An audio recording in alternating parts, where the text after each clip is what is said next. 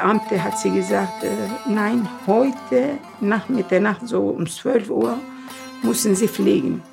Dann bin ich so zitterte ich, was, wie muss ich gehen und meinem Kind und meinem Mann und das und das. Das war sehr, sehr schwierig, aber ich kann nicht Nein sagen. Dann bin ich geflogen und nach Deutschland gekommen.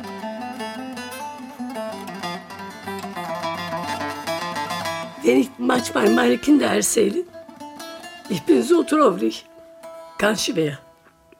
Echt. Deutsche Kollegen was erzählen, manchmal wir schaffen nicht, die gucken ein bisschen böse. Wir haben ja Angst gehabt und die waren nicht böse, aber die erzählen was, wir haben nicht verstanden. Ganz schwer, echt ganz schwer. Bei Älteren hat man gemerkt, dass sie Sehnsucht nach den Kindern oder Familien hatten. Aber es gab Jüngere, die das Leben dann noch genießen wollten. Ne? Also auch viele, die sich dann auch gleich sehr modisch angezogen hatten. Damals waren ja diese Schlaghosen noch sehr modern. Und die wollten von Bremen was sehen, also Bürgerpark oder Mühle oder Schnur. Wie gesagt, alles wollten die erkunden.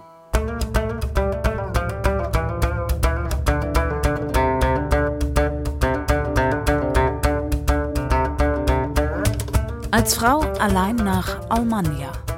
Türkische sogenannte Gastarbeiterinnen der ersten Generation. Ein Feature von Orhan Schalishir und Lars Schweinhager.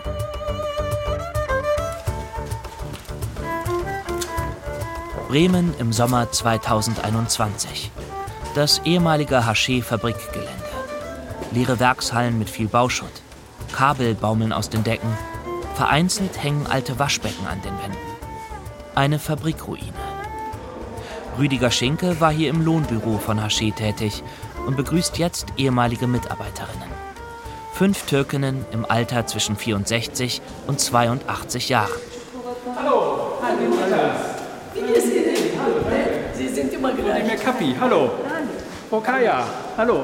Sie kennen, Sie waren schon wahrscheinlich schon weg, als ich kam, ne? Nee, als Sie bei Haché aufgehört haben. Wann war denn das? Wissen Sie das noch? 24 Jahre. Die türkischen Arbeiterinnen sind Anfang der 70er Jahre nach Bremen gekommen, um in der Schokoladenproduktion von Haché Geld zu verdienen. Hayat Demirkape erinnert sich. Jeden Morgen, wenn ich komme zur Arbeit, von draußen riecht man richtig Schokolade, Kakao, Nüsse, Walnüsse, alles, alles hier gemalt und gemacht. Alles vorbereitet für Masse und so weiter. Die Frauen sind damals zwischen 16 und 31 Jahre alt und ganz auf sich allein gestellt. Einige von ihnen haben ihre Ehemänner und Kinder in der Türkei zurückgelassen. Keine von ihnen ist lange zur Schule gegangen. Bei Hashi werden sie kurz in unterschiedliche Tätigkeiten eingewiesen. Meister sagt, musst du heute zum Beispiel Ananas schneiden. Ananas, das kommt in die Dose und das gibt es ein Apparat, das können wir reintun und schneiden. Der Anfang bei Hashi ist schwierig für die Frauen. Untereinander sprechen sie bei der Arbeit Türkisch. Deutsch kann keine von ihnen und einen Deutschkurs bieten Haché oder staatliche Stellen nicht an. Wenn es bei der Arbeit Verständigungsschwierigkeiten mit Deutschen gibt, hilft ein Dolmetscher. So lernen die Türkinnen anfangs nur ein paar Worte Deutsch, um ihre Arbeit machen zu können. Feriha Demirtaş ist eine von ihnen. Beide Seiten schwer, für unseren Meister auch. Er erzählt das, was wir verstehen nicht. Wir haben ja nur gesagt, Meister, ich Toilette. Er sagt, warte mal ab, wenn Ablösung kommt, aber wir haben ihn nicht verstanden, nur Hand und Gesicht. Aber die Frauen betonen, dass sie mit ihren deutschen Kolleginnen und Kollegen überwiegend gute Erfahrungen gemacht haben, trotz der kulturellen Unterschiede und der Sprachbarriere. Zum Beispiel, ich habe eine Freundin und ich mache sie gerne, Christa heißt sie. Ja. Und äh, hat sie äh, neue Wohnung und, und, sie ist umgezogen und ich möchte jetzt Katholik. Ne? Was soll ich sagen? Habe ich gesagt, Christa, lachen, lachen, sitzen, habe ich gesagt. Vom Türkisch, das ist richtig, güle güle otur. Ja, wir haben so gelacht und hat sie gesagt, was, Hayat, was sagst du denn? wir haben ganz gut verstanden. Ja. Sie heißt Karakice. Ja, Schwarze Ziege. Wir sagen, ganz schwarze Haare gehabt, aber sie war so nett und lieb. Und ich habe eine Freundin, Angela, wir waren immer zusammengearbeitet, ganz liebes Mädchen gewesen. Wir haben Kontakt auch damals, aber ich jetzt nicht mehr.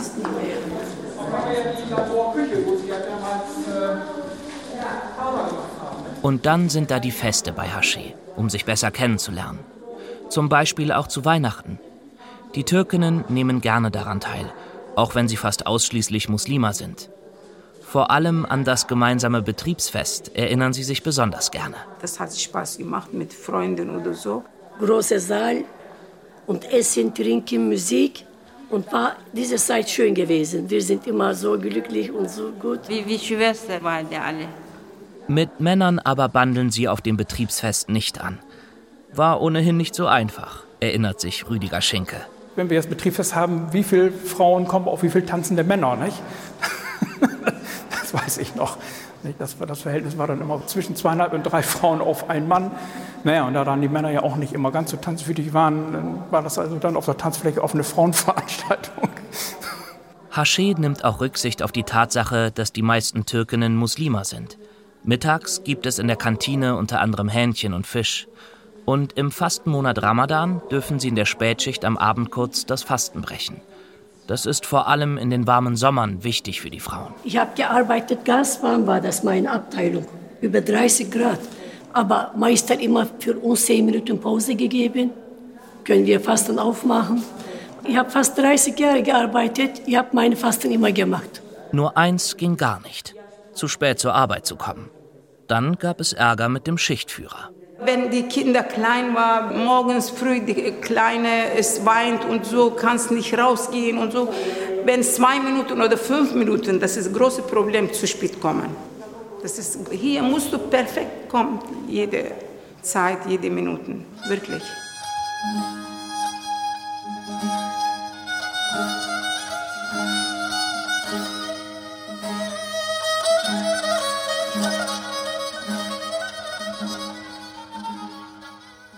Rückblick in das Jahr 1961.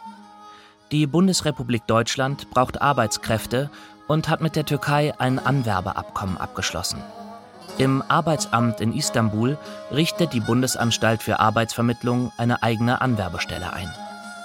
Bis zur Kündigung des Abkommens 1973 bewerben sich hier mehr als 2,5 Millionen Türkinnen und Türken. Rund 640.000 werden genommen und dürfen in Deutschland arbeiten. Unter ihnen sind knapp 140.000 Frauen. Ihr Ziel? Geld verdienen, um ihre Familien in der Türkei zu unterstützen. Fast alle der Frauen träumen zu diesem Zeitpunkt noch davon, nach einigen Jahren in die Türkei zurückzukehren, um sich dort mit dem Ersparten eine Existenz aufzubauen. Informationen über Deutschland haben sie zu diesem Zeitpunkt nahezu keine, erzählt Feriha Demirtas. Damals wir haben wir keine Fernsehen gehabt, nichts. Nicht wie jetzt die Telefon oder Internet, gar nichts. Zeitung und alles geschrieben, dass Deutschland braucht das Arbeiter und Arbeiterinnen. Und dann sind da noch die Türkinnen und Türken, die bereits in Deutschland arbeiten. Ihre Geschichten, ihre Geschenke, die sie bei ihren ersten Heimaturlauben mit im Gepäck haben. Ihre zum Teil schön gefärbten Berichte aus dem fernen Almanja. Für viele der Traum eines besseren, finanziell abgesicherten Lebens. Vor allem für diejenigen, die es in der Türkei schwer haben, über die Runden zu kommen. Denn im Gegensatz zu Deutschland ist dort die wirtschaftliche Situation in den 60er und 70er Jahren angespannt. Die 20-jährige Feriha Demirtas wird damals von ihrer Schwester auf Deutschland aufmerksam gemacht. Feriha arbeitet schon seit fünf Jahren, um ihre Eltern zu unterstützen. Die haben nach einem Streit in der Großfamilie ihr Haus verloren. Meine Schwester hat gesagt, Deutschland braucht Arbeiter und Arbeiterinnen. Wir müssen vielleicht dahin gehen, zusammenarbeiten, vielleicht für Eltern wieder eine Wohnung kaufen und gut. Ich wollte überhaupt nicht. Ich wollte in ein fremdes Land, ich kann nicht die Sprache. Aber meine Schwester hat gesagt, sie ist bisher Englisch sprechend und hat sie gesagt, schaffen wir. Schaffen möchte es auch Hayat Demirkape. Ihre Geschichte beginnt im Süden der Türkei, in Antakya. Hayats Ehemann leistet seinen Militärdienst, hat aber für die Zeit danach noch keinen Job in Aussicht. Hayat lebt bei ihren Schwiegereltern und arbeitet als Schneiderin, aber das Geld reicht hinten und vorne nicht. Ihre Kundinnen aus dem Bekanntenkreis sind ebenfalls arm und lassen bei ihr anschreiben. Wenn ich sage, ich möchte 10 Lira, dann äh, sie sagt, oh, ich habe jetzt kein Geld, gebe ich dir jetzt 2 Lira, dann am Monatende gebe ich 3 Lira oder kann ich nächsten Monat und so. Das ist viele auch so. Hayat entschließt sich, nach Deutschland zu gehen. Ohne groß darüber nachzudenken, wie sie sagt. Ihr Mann will sie erst nicht gehen lassen, wird aber von seinem Vater umgestimmt. Hayat bewirbt sich bei der deutschen Verbindungsstelle der Bundesanstalt für Arbeit in der Türkei. Erst ein Jahr später wird sie eingeladen, um sich in der deutschen Rekrutierungsstelle in Istanbul ärztlich untersuchen zu lassen. Aber das war schrecklich. Das war nicht schön. Nee. Vom Haar bis unsere Füße, da alles richtig kontrolliert, ob wir noch keine Krankheit, keine nichts. Ja, das war so wie auf dem Kasernenhof, ja. Es musste funktionieren, nicht? Helga Ingeorlu hat die Untersuchung miterlebt. Die 80-jährige Deutsche lebt heute in Brake in Norddeutschland. Doch 1972 wohnt sie mit ihrem türkischen Mann in Istanbul und arbeitet im Labor der Rekrutierungsstelle. Dort hat sie damals einen überaus stressigen Arbeitsalltag. Täglich werden hunderte türkische Bewerberinnen und Bewerber ärztlich untersucht, wie am Fließband. Helga nimmt bei ihnen Blut ab die Blutabnahme, wir hatten jeden Tag, ich kann die Zahl nicht mehr genau sagen, 615, 20 oder 30. Das war eine Menge. Sowas erlebt man in keinem Krankenhaus und so musste man sich wahnsinnig beeilen. Die medizinischen Tests und Untersuchungen sind streng durchgetaktet. Urinkontrolle, Röntgen, Schwangerschaftstests. Der Ton der deutschen Mitarbeiterinnen und Mitarbeiter gegenüber den türkischen Arbeitskräften war meistens streng und unfreundlich, erinnert sich Helga. Die Menschen wurden da durchgepeitscht den Tag. Also das Einzige, was wir so machen konnten, wir bei der Blutabnahme haben ja die Menschen gesehen. Also man zeigte auf den Stuhl, man lächelte vielleicht auch mal, aber ein Wort war ja gar nicht dran zu denken, diese Leute zu beruhigen oder irgendwas zu, zu sagen. Also die Zeit war erstens nicht und vielleicht war es auch gar nicht vorgesehen, weiß ich nicht. Deutschland will kerngesunde Arbeitskräfte. Sie dürfen keine OP-Narbe haben, kein Zahn darf fehlen und Frauen dürfen auf keinen Fall schwanger sein. Wer dem nicht entspricht, wird abgelehnt. Deshalb werden die Bewerberinnen und Bewerber streng überwacht. Also diese Männer und Frauen, die da so durchgeschleust worden sind den Tag, die waren ja nie alleine. Da waren ja immer, selbst bei der Urinabgabe, waren dann Frauen, die in diesem Raum standen oder Männer, die genau beobachtet haben, ist das der Urin von diesem Patienten. Nicht? Einige Bewerberinnen und Bewerber geben Fremdurin ab, weil sie Angst haben, wegen einer Vorerkrankung abgelehnt zu werden. Doch das fliegt meistens auf. Also der Chefarzt von dieser medizinischen Abteilung, der hatte extra in seinem Büro oben einen Schrank, wo er all diese Fälschungsobjekte gesammelt hat, wo die Menschen versucht hatten, dann mit Parfümflaschen da an den Urin zu bringen oder sowas. Da hatte der extra so eine Sammlung. Die Untersuchungen werden in engen, nicht klimatisierten Räumen vorgenommen. Die Menschen stehen dicht gedrängt in Warteschlangen. Es war ziemlich warm, es war kaum auszuhalten und dann ist es auch schon mal vorgekommen, dass eine Frau umgekippt ist. Ich denke mal auch diese Ungewissheit, diese Angst, was auf diese Frauen zukam, äh, das war auch ein Hauptfaktor. Also ich möchte nicht in deren Rolle gewesen sein damals, das muss ich ehrlich sagen. Helga in Jolu schaut nachdenklich, während sie sich die Bilder der Frauen ins Gedächtnis ruft. Das waren Frauen vom Dorf, die hatten ihre geblümten Kleider an, die hatten äh, Kopftücher um und sie guckten auch, äh, ja, wie soll ich sagen, nicht ängstlich, aber standen so ein bisschen neben sich. Ne? Und ich persönlich habe immer gedacht, ja, jetzt sind wir in Deutschland. Um sechs Arbeitsanfang, das Band läuft. Man muss sich ja an Zeiten halten, an ein Tempo halten. Wie soll das zu schaffen sein? Habe ich mir immer gedacht. In dieser Situation befindet sich im Jahr 1973 auch Hayat Demirkape. Sie besteht die ärztliche Untersuchung in der Rekrutierungsstelle. Doch auf die Freude folgt der Schock. Sie soll sofort ins Flugzeug steigen und nach Deutschland fliegen. Abschied nehmen von ihrer Familie in Antakya kann sie nicht. Beamte hat sie gesagt, äh, nein, heute nach Mitternacht, so um 12 Uhr, müssen Sie fliegen. Wenn das ist richtig äh, ernst geworden, dann bin ich so zittert. Also ich was, wie muss ich gehen und meine Kind und mein Mann und das und das. Das, ist, das war sehr, sehr schwierig, aber ich kann nicht wieder Nein sagen. Dann bin ich geflogen und nach Deutschland gekommen. Auch Feriha Demirtas hat diesen schicksalhaften Tag in der Rekrutierungsstelle nicht vergessen.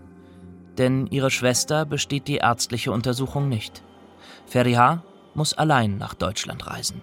Ich habe Weine und so, ich wollte nicht kommen. Meine Schwester hat gesagt, bitte, du kannst es vor ihr fahren, hinter ihr komme ich das, aber hat sie nicht geschafft. Die meisten türkischen Frauen fliegen Anfang der 70er Jahre zunächst nach München und werden vom Flughafen zum Hauptbahnhof gebracht. Andere, wie Feriha, reisen sogar mit dem Zug nach Deutschland. 50 Stunden von Istanbul nach München. Auf Gleis 14 fährt ein der Sonderzug für türkische Arbeitnehmer in der Bundesrepublik aus Istanbul, planmäßige Ankunft 5 Uhr. In München steigen die jungen Türkinnen auf unterschiedliche Züge, die sie in alle Himmelsrichtungen im ganzen Land verteilen, je nach Ort der Firma, für die sie arbeiten sollen. Feriha nimmt einen Zug nach Bremen. Dort holt sie eine Haché-Mitarbeiterin im Oktober 1973 am Hauptbahnhof ab. Ab diesem Moment ist die Hansestadt für die junge Türkin ihr neues Zuhause. War das Freimarkt. 8. Oktober war ich hier. Band und Musik und so laut, alles Licht. Ich denke, ist Deutschland so? Mein Gott. Feriha wird in ein Wohnheim von Haché in die Bremer Neustadt gebracht. Allein schon der Blick aus dem Fenster der Unterkunft verstört sie. Bremen erscheint ihr trist und trostlos. Ich habe in Istanbul geboren. Istanbul ganz anderes. Ganz schön lebendig, volle Leute. Und ich habe hier geguckt, ist nichts draußen. Ich gucke das vom Fenster, keine Leute immer eine graue Wetter. Alles schrecklich war das. Und das Schlimmste? Das Wohnheim in der Westerstraße ist alt und heruntergekommen, erzählt sie. Dafür zahlt sie eine Miete von etwa 50 D-Mark. So alt war das. Alte Heizung, die Toilette ist alte Zeit, wie die setzen muss. Und drei Zimmer, neun Frauen waren wir. Jede Zimmer drei Frauen. Wir haben ja nur ein Metallbett gekriegt und eine Wolldecke, grau und einen Tisch, eine Schüssel. Weiter nichts. Kühe neun Frauen müssen wir teilen. Das war Schwerzeit. Aber nicht alle Wohnheime in der Bremer Neustadt sind so alt und hässlich. Hayat Demirkape hat mehr Glück. Sie kommt in die Kornstraße 55. Dieses Haché-Wohnheim ist besser ausgestattet. Und Hayat freundet sich gleich mit einer Türkin aus ihrer Heimatstadt Antakya an. Sie war in andere Abteilung in Hasche gearbeitet und ich bin in andere Abteilung. Aber trotzdem, in Heim, wir sind zusammen. Wir haben immer zusammen eingekauft, zusammen gekocht, zusammen gegessen. Das war auch gut. Das ist wie Geschwister. Trotzdem ist das Heimweh groß. Hayat vermisst ihre Familie in der Türkei. Vor allem ihre kleine Tochter, um die sich Hayats Mutter kümmert. Jeden Tag muss ich Brief schreiben zu Mama, zu meinem Mann, zu die Schwiegereltern oder Freunden und jeden Tag muss ich. Wir haben so viele für Post äh, Geld gegeben. Aber darum, die Familie ist besser, wenn wir was sagen, wir sind gut und wir erzählen unser richtiges Tagesleben. Wir gehen zur Arbeit und wir Freunde haben und so weiter. Wir haben das alles äh, gemacht und dann ist alles klar. Vor allem auch, weil in Hayats Wohnheim Familie Kaya lebt. Birnas Kaya ist schon 1970 als Arbeiterin nach Bremen gekommen und ist deshalb eine erfahrene Ansprechpartnerin für alle neu ankommenden Frauen. Auch Birnas junge Tochter Eftik hilft, denn sie kann sich bereits auf Deutsch verständigen.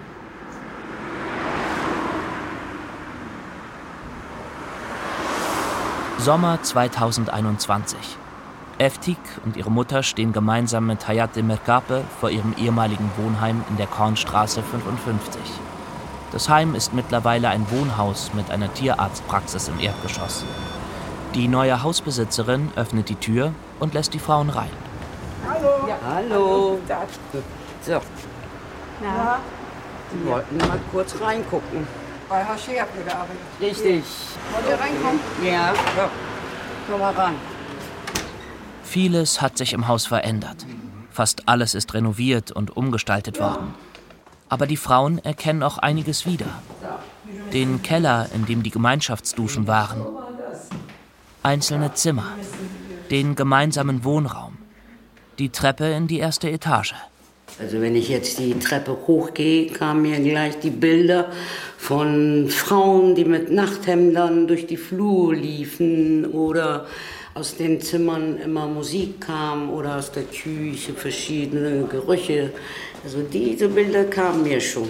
Eftik ist damals zwölf Jahre alt, als sie von ihrer Mutter Birnas Kaya 1972 nachgeholt wird. Die heutige Sozialpädagogin lernt schnell Deutsch. Gemeinsam mit anderen türkischen Kindern geht sie in eine Schule an der Kornstraße. Anfangs in eine Vorbereitungsklasse, die extra für ausländische Kinder eingerichtet wurde. Nach einem Jahr wechselt Eftik in den Regelunterricht. Sie lebt mit ihrer Mutter weiter im Haschee-Wohnheim. Dort unterstützt sie die jungen türkischen Arbeiterinnen bei der Bewältigung ihres Alltags. Viele von ihnen sind anfangs überfordert und fühlen sich ohne Deutschkenntnisse in der fremden Umgebung unsicher. Ob wir dann Bürgerpark gegangen sind oder ob wir eine Stadtbummel gemacht hatten. Also die hatten mich, glaube ich, dabei als Sicherheit. Jemand, der dann die Sprache konnte, falls was ist. Ich habe die bei der Volkshochschule angemeldet. Ich habe die zu Arztbesuchen begleitet. Ich habe die zum Gesundheitsamt begleitet. Also ich war überall mit. Es ist damals nicht ungewöhnlich, dass türkische Kinder und Jugendliche ihren Eltern, Verwandten oder Bekannten helfen müssen. Eftik ist mit den jungen Arbeiterinnen aus dem Wohnheim gerne unterwegs. Anscheinend hat mir das Spaß gemacht, dass ich das dann immer mitgemacht habe. Und vielleicht kam ich auch dadurch immer raus. Weil Mama ja war ja immer sehr streng mit mir. Als Mädchen sollte ich ja nicht raus, nicht so viel. Und somit hatte ich vielleicht die Möglichkeit, mal rauszukommen.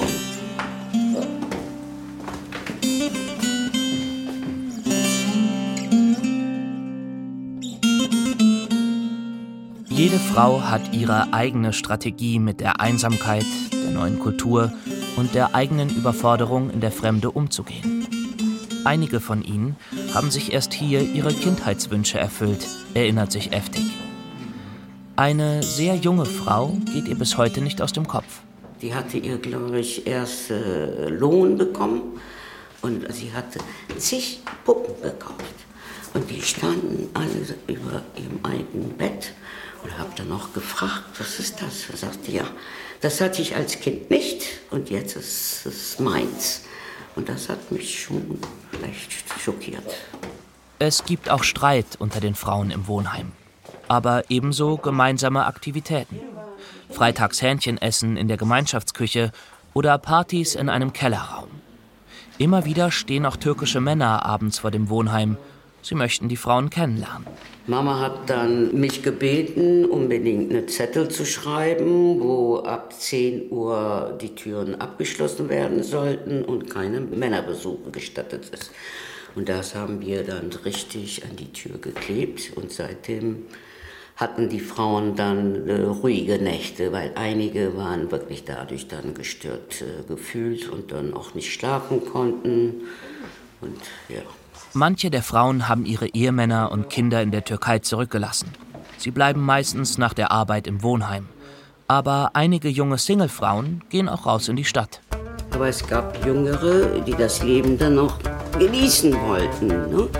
Also auch viele, die sich dann auch gleich sehr modisch angezogen hatten. Damals waren ja diese Schlaghosen noch sehr modern.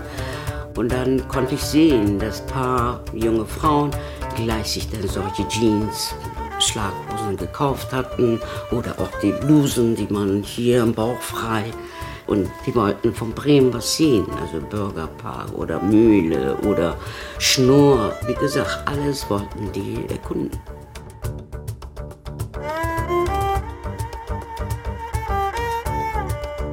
Feriha Demirtas ist keine dieser Frauen. Zwei Jahre lang bewegt sie sich nur zwischen der Haschee-Fabrik und dem Wohnheim. Sie traut sich nicht weiter raus, weil sie kein Deutsch spricht. Lediglich zum Einkaufen geht Feriha zum Laden an der Ecke. Auch die Bremerinnen und Bremer kennen zu diesem Zeitpunkt kaum Menschen aus der Türkei, sind aber hilfsbereit, erinnert sich Feriha. Wir wollen Brot kaufen oder Eier kaufen, wir gehen Geschäft, wir gucken immer mit den Fingern zeigen, ganz schwer alles. Feriha geht auch nicht abends mit anderen Türkinnen ins Kino oder in die Disco, selbst am Wochenende nicht. Ich wollte keine Schnaps trinken, ich rauche nicht. Wir sind in Istanbul mit Bikini Strand gegangen, wir sind offen gewesen, meine Mama auch so, aber trotzdem, wir sind abends da auch nicht rausgegangen. Nee, hier auch nicht. Das Highlight für Feriha? Der Kontakt mit ihren Eltern und Geschwistern in der Türkei. Anfangs über Briefe, viele Monate später geht sie zum Telefonieren ins Postamt. Hingehen, Name schreiben lassen, ein oder zwei Stunden warten und Istanbul Telefonnummer geben. Unsere Nachbarn gewesen unten Telefon. Und ich habe angerufen, sie ruft das meine Mama und wir haben ja so Monat einmal gesprochen. Aber teuer ist das für mich. Die Anfangszeit bei Haché ist für Feriha schwer, obwohl sie bereits in der Türkei in einer Fabrik gearbeitet hat. Wenn ich manchmal meine Kinder erzähle, ich bin so traurig. Entschuldigung. Ganz schwer. Echt. Deutsche Kollegen was erzählen, manchmal will schaffen nicht, die gucken ein bisschen böse. Wir haben ja Angst gehabt und die waren nicht böse, aber die erzählen was, wir haben ja nicht verstanden. Ganz schwer, echt ganz schwer. In den ersten Monaten denkt Feriha darüber nach, aufzugeben und in die Türkei zurückzukehren. Aber sie hat sich verpflichtet, mindestens ein Jahr bei Haché zu arbeiten. Viele Kollegen nach dem einen Jahr andere Firma gegangen, bisschen mehr Geld kriegen und viele zwei Jahre später zurückkehren und wir sind geblieben. Es dauert gute zwei Jahre, bis sich Feriha in Bremen eingelebt hat. Sie geht nun draußen spazieren, macht auch mal kleine Ausflüge mit Haché-Kolleginnen an die Weser. Wir sind Wochenende da hingegangen, immer da sitzen, wie Picknick. Wir haben ja zu Hause Brot mitgebracht. Später habe ich Stadt gelernt, Stadt einkaufen gegangen. Allerdings hat Feriha nur wenig Geld. Ihr Verdienst bei Haché ist gering. Anfang der 70er Jahre gibt es für Akkordarbeit 3,45 Mark in der Stunde und ohne Akkord 2,60 Mark. Der Lohn ist tariflich festgelegt. Die Frauen verdienen damals in den sogenannten Leichtlohngruppen etwa 30 bis 40 Prozent weniger als Männer. Die türkischen Arbeiterinnen werden besonders in der Textil-, Bekleidungs-, Nahrungs- und Genussmittelindustrie eingesetzt. Feriha spart ihr Geld, damit sie sich die Heimaturlaube in der Türkei leisten kann. Zusätzlich Geld zu ihrer Familie schicken kann sie aber nicht. Und das, obwohl sie nach der Arbeit in der Schokoladenfabrik noch Nebenjobs annimmt. Teller spülen in der Kantine einer Druckerei und Büroräume putzen. Deshalb beneidet sie damals die Türkinnen, die ihren Männern nach Deutschland gefolgt sind. Viele Mann kommen erst Mercedes arbeiten oder Agaveser oder die kriegen das 3.000, 4.000 Mark Monatlohn. Ihre Frau hinter ihr kommt mit Kindern und die haben ja keine Probleme. Mit 25 Jahren heiratet Feriha dann auch einen jungen Mann in der Türkei. Sie kennt ihn schon seit Teenager-Tagen. Doch als sie ihren Ehemann nach Deutschland holt, stehen sie vor einem neuen Problem. Wo sollen die beiden wohnen? Übergangsweise kommen sie für drei Monate bei einer Kollegin von Feriha unter. In einer Kellerwohnung, die so klein ist, dass Feriha das Bett in die Abstellkammer stellen muss. Die Wohnungssuche gestaltet sich schwierig. Informationen über Wohngeldzuschuss hat Feriha nicht. Die nächste eineinhalb Zimmerwohnung vermittelt ihr eine türkische Nachbarin. Aber die Wohnung hat kein eigenes Bad. Dusche und Klo befinden sich im Hausflur und müssen mit den Nachbarn geteilt werden. Wir haben ja Schock gehabt, keine Badezimmer. Wir haben ja mit Plastikwanne gekauft, Wasser gekocht, da gebadet im Küche. Ich habe vom Müll geholt meine Möbel. Meine Tische habe ich von Straßenmüll geholt, Sessel geholt, kaputt. Und vom Bett 50 Mark habe ich von meinen Kollegen gekauft, ganz alt. Ein Lichtblick ist, dass Ferihas Mann drei Jahre nach seiner Einreise eine Arbeitserlaubnis bekommt. Üblich sind damals fünf Jahre Wartezeit für nachgezogene Ehemänner. Ferihas Mann findet einen Job, allerdings bekommt er nur einen geringen Lohn. Sie selbst meldet sich beim Bremer Wohnungsunternehmen Gewoba an, um eine bessere Wohnung zu bekommen, muss aber zwei Jahre darauf warten.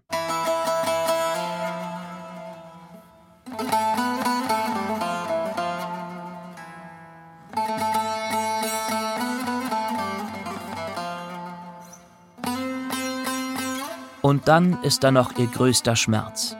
Feriha hat ihr Kind in der Türkei zurückgelassen. Ihre Mutter und ihre Schwester kümmern sich um Ferihas kleine Tochter. Tagsüber bei Haché arbeiten, danach zeitweise einen Zweitjob machen und gleichzeitig das Kind betreuen. Das kann Feriha nicht alles leisten. Zumal Kindergärten Mitte der 70er Jahre in Deutschland selten sind und Kitas gibt es damals noch gar nicht.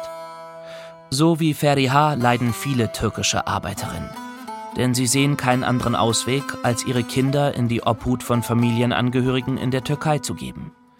Effektiv verhüten tun nur wenige der Frauen.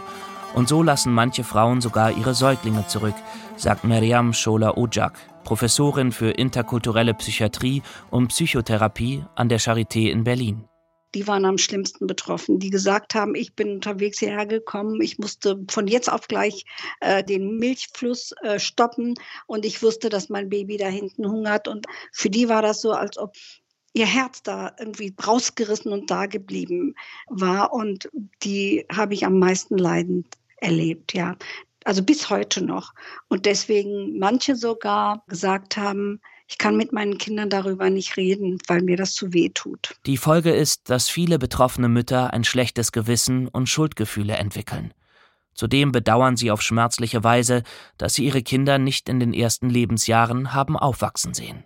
Diese Gedanken kreisen bei vielen und sorgen auch dafür letztendlich, dass sie durchaus Depressionen entwickeln, aber auch nicht nur Depressionen, sondern auch wirklich schwere körperliche Beschwerden im Sinne von Schmerzen, dass die Betroffenen am ganzen Körper Schmerzen haben.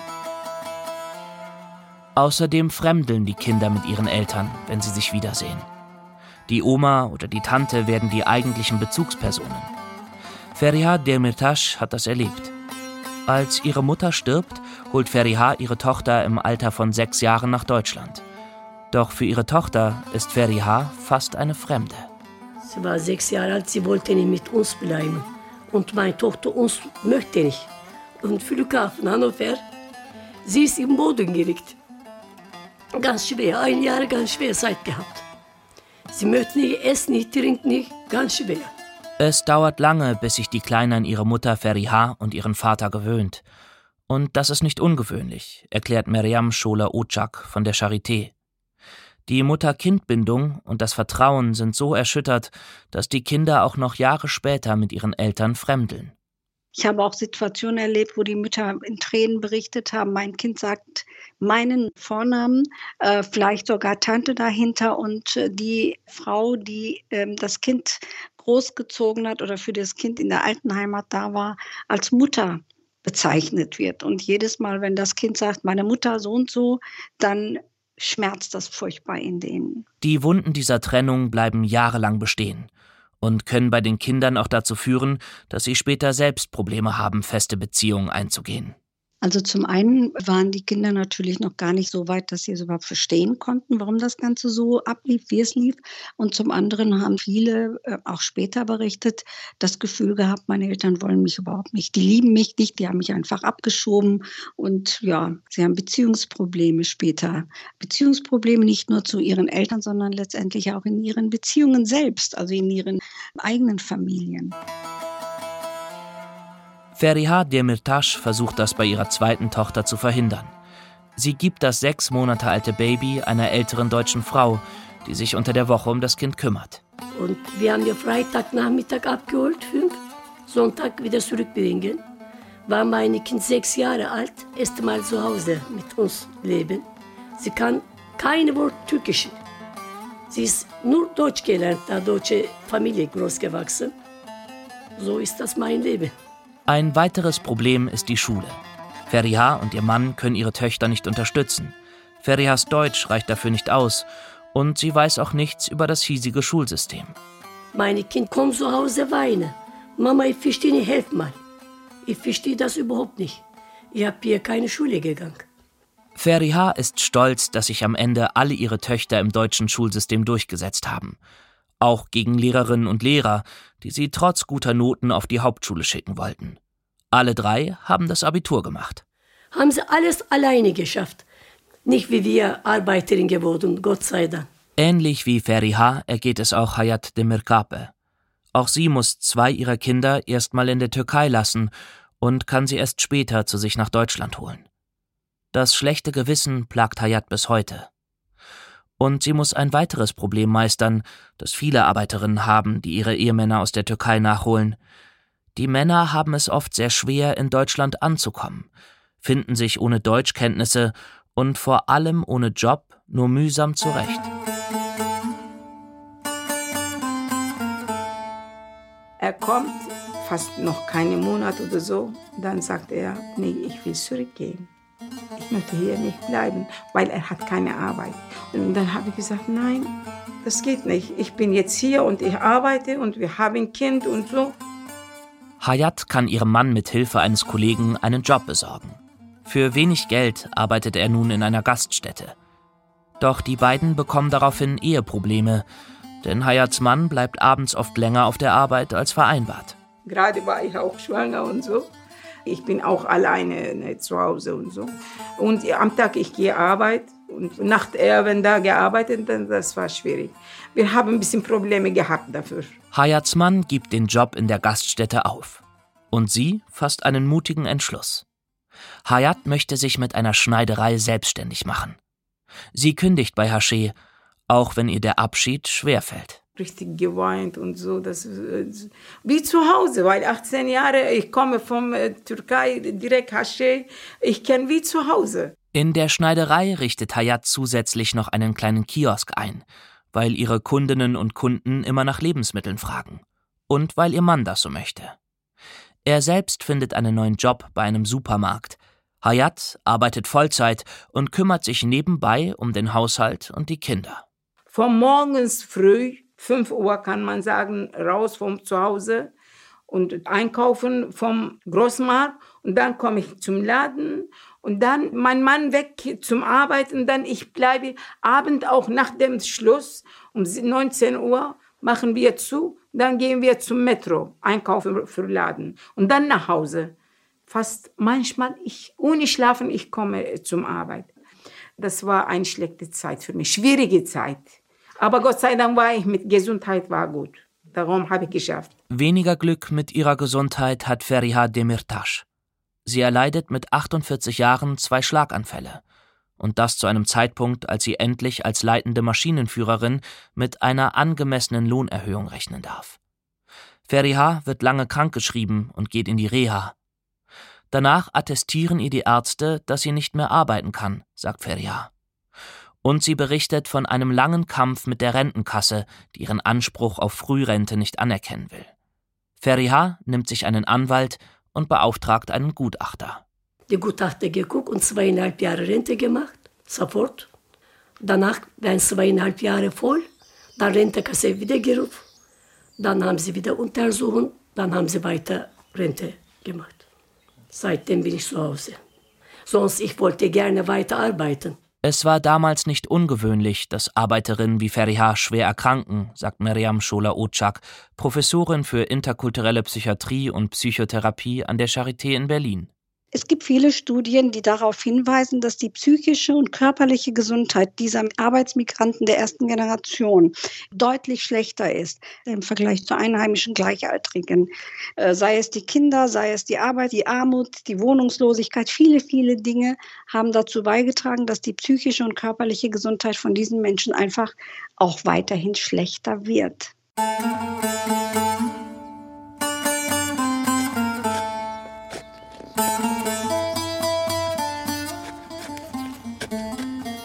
Sommer 2021. Der Küstenort Kumbar in der Türkei, 160 Kilometer entfernt von Istanbul. Hier steht Emine Gedikli im Garten ihres Ferienhauses. Das Bücken und Laufen fällt der 65-Jährigen sichtlich schwer. Auch Emine hat seit 1973 als junge Frau bei Haché gearbeitet. Doch 1985 bekommt sie heftige Rückenschmerzen und wird fast zehn Monate krankgeschrieben. Ein schwerer Bandscheibenvorfall, den sie auf ihre Arbeit zurückführt. Wir trugen drei, vier, fünf Kisten auf einmal und vom schweren Heben bekam ich den Bandscheibenvorfall. Das sagte der Arzt zu mir. Massagen, Krankengymnastik, Spritzen. Nichts hilft richtig. Die Schmerzen bleiben. Trotzdem fängt Emine wieder an zu arbeiten. Doch dann ist Schluss. Tedavi gördüm, bilmem ne yaptım, olmadı. Ich kam wegen meiner Beschwerden in Behandlung, aber das half nicht. Am Ende erlitt ich sowas wie eine einseitige Lähmung. Ich wurde operiert, aber ein Bein blieb behindert und ich spüre im Bein nichts. Nun muss auch Emine um die Anerkennung ihrer Frührente kämpfen. Mehrere Ärzte attestieren ihr, dass sie nicht mehr arbeiten kann, sagt sie, aber die Rentenkasse will das jahrelang nicht akzeptieren. Es folgt ein Papierkrieg, der Emine viel Nerven kostet. Sie schaltet auf Anraten einer Nachbarin einen Anwalt ein. Dann standen wir mit meinem Rentenfall vor Gericht. Die bewilligten meine Rente und ließen mich für anderthalb Jahre befristet in Rente gehen. Bevor die anderthalb Jahre rum waren, riefen sie mich nochmal an und ließen mich wieder körperlich untersuchen. Und danach sagten sie, dass es nichts mehr zu machen gibt und ich endgültig in die Rente könne. Nun bin ich seit 30 Jahren Rentnerin.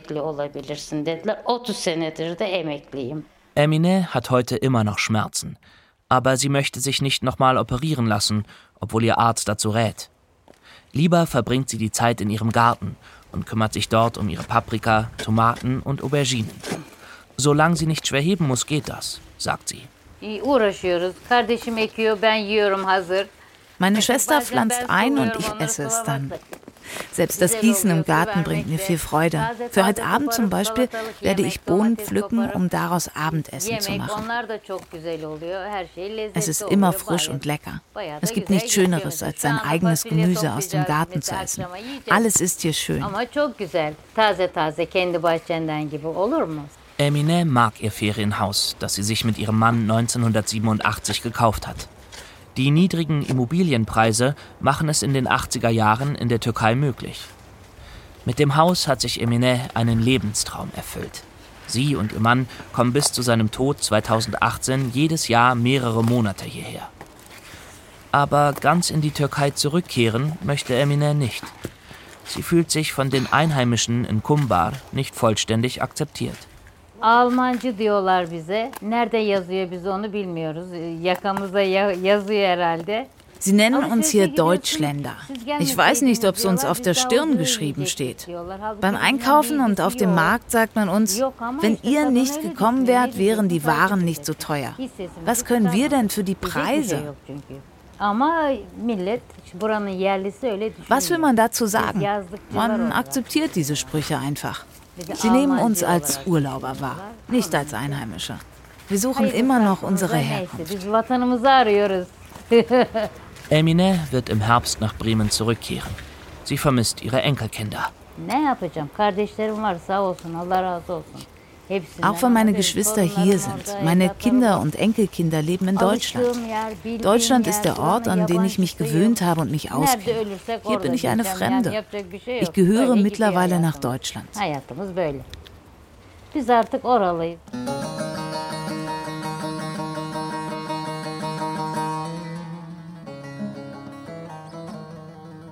Ähnlich sieht das auch Birnas Kaya. Die heute 82-Jährige sitzt in ihrer Ferienwohnung im Küstenort Kumburgas, rund 60 Kilometer entfernt von Istanbul.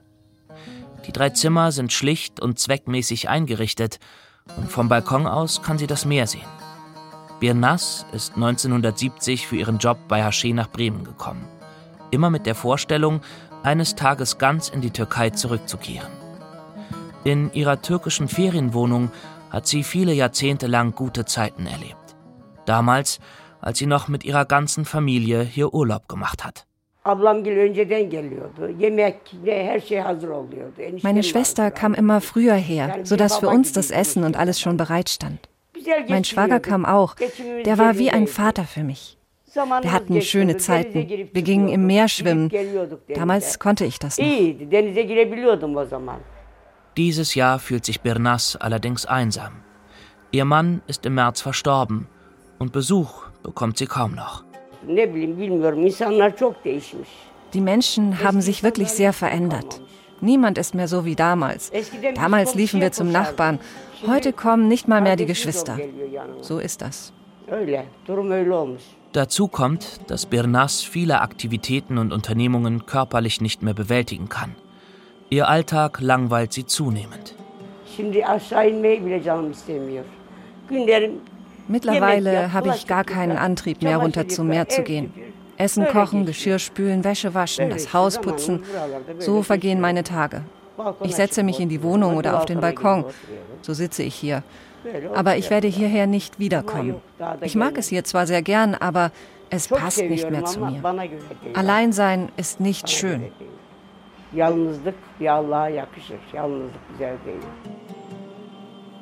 Birnas bricht bald darauf ihren Aufenthalt in der Türkei vorzeitig ab. Sie kehrt zu ihren Kindern und Enkelkindern nach Bremen zurück.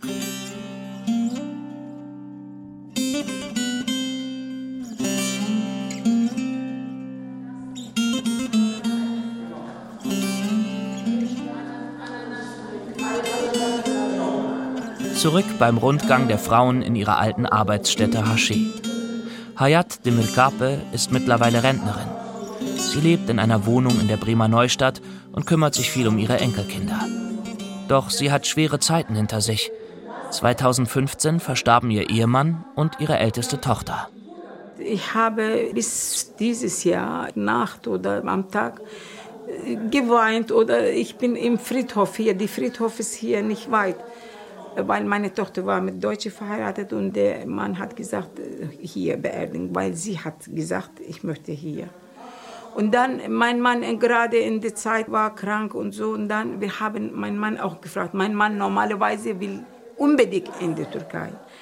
Aber leider dann nachher sagt, ach, lass mich bei meiner Tochter. Das war richtig schwierige Zeit für mich und Katastrophe. Aber Hayat lässt sich nicht unterkriegen. Seit vielen Jahren macht sie in einem Verein Nordic Walking.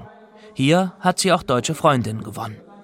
Ja, macht Spaß, macht Spaß und äh, ganz nett für mich. Und wegen Corona jetzt, äh, letztes Jahr, wir haben nicht so viel gemacht. Und letzte Zeit hat sie mir angerufen, wir fangen wieder an oder so. Ich habe gesagt, leider, ich bin so und so jetzt krank. Und äh, für alles schreiben für mich und sagen, gute Besserung und so, ganz nette Freundin. Hayat ist nämlich seit einiger Zeit an Krebs erkrankt und macht gerade eine Chemotherapie aber sie ist optimistisch, die Krankheit zu besiegen. Ich stolz mich selber, ne? weil ich habe viel geschafft. Und die Familie auch sagt auch. Und jeder sagt, du bist kräftig, schaffst du das auch jetzt wegen Krankheit und so weiter. Und wirklich, das habe ich viel, viel geschafft. Für Familie auch, für mich auch, für meine Kinder auch habe ich mitgeschafft. Ähnlich schaut auch Feriha Demirtas auf ihr Leben zurück. Sie wohnt mit ihrem Ehemann zusammen Ihre Töchter leben ganz in der Nähe. Feriha ist auch stolz darauf, dass sie alles hinbekommen hat und damals als junge Frau in Deutschland geblieben ist. Aber sie bereut es, nie besser Deutsch gelernt zu haben. Ich wollte immer so Kurs gehen, was Deutsch kann ich gut schreiben und flüssig sprechen. Das habe ich nicht gemacht. Nicht geschafft. Keine Zeit gehabt dafür. In Bremen fühlt sich Feriha wohl. Auch wenn sie in der Türkei eine Ferienwohnung hat, in der sie im Jahr mehrere Monate verbringt. Aber Bremen ganz verlassen möchte sie auf keinen Fall. Ja, jetzt ist wie genau wie mein Land, meine Stadt. Ich bin genau wie Bremerin. Ich bin nicht hier geboren, aber lange leben, 48 Jahre. Meine Familie ist hier, deswegen. Der Rundgang in der Fabrikruine von Haché geht zu Ende. Der ehemalige Lohnbüro-Mitarbeiter Rüdiger Schinke ist froh, dass er seine früheren türkischen Kolleginnen nach so vielen Jahren wiedergesehen hat. Ich freue mich immer, wenn ich alte Kollegen wieder treffe und aus alten Zeiten plaudern kann. Nicht? Man, wir waren alle so lange hier und da gibt es immer Anekdoten, Geschichten, über die man reden kann. Nicht? Feriha Demirtas hat er besonders gut in Erinnerung behalten, nachdem sie frühzeitig die Firma wegen Krankheit verlassen musste. Frau Demirtas war dann in Rente gegangen und war dann also auch nochmal bei mir im Büro und hat ihm also eine riesen Orchidee mitgebracht. So, und die haben wir dann bei uns auf die Fensterbank gestellt und haben die gehegt und gepflegt. Und das war also teilweise Thema bei uns im Angestelltenbereich. Habt ihr schon die Orchidee im Lohnbüro gesehen? Feriha Demirtas und Hayat Demirkape sind etwas enttäuscht nach dem Rundgang. Ihre alte Arbeitsstätte Haché haben sie kaum wiedererkannt. Ja, ein bisschen traurig. Das damals war ganz anders hier. Jetzt ist alles leer und Weiß nicht, was für ein Gefühl. Wirklich traurig, wenn ich sehe, ich habe nicht gewartet, so schlimm nicht. Ich auch nicht. Trotzdem war es für die beiden Frauen schön, nochmal mit ihren ehemaligen Arbeitskolleginnen von Haché Erinnerungen austauschen zu können. Ich äh, sage, ich möchte jetzt wie früher hier sehen und ich wieder hier arbeiten, komme ich. Aber ich war jung natürlich, aber äh, kommt nicht, das weiß ich.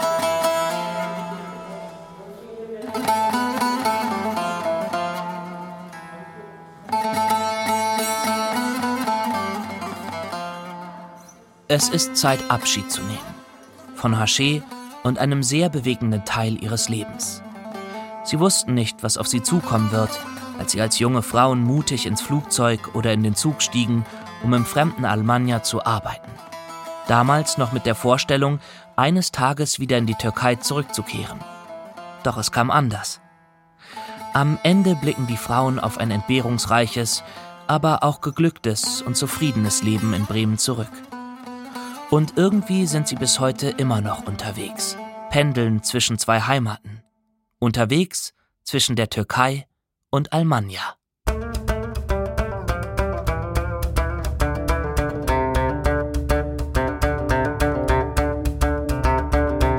Als Frau allein nach Almanja.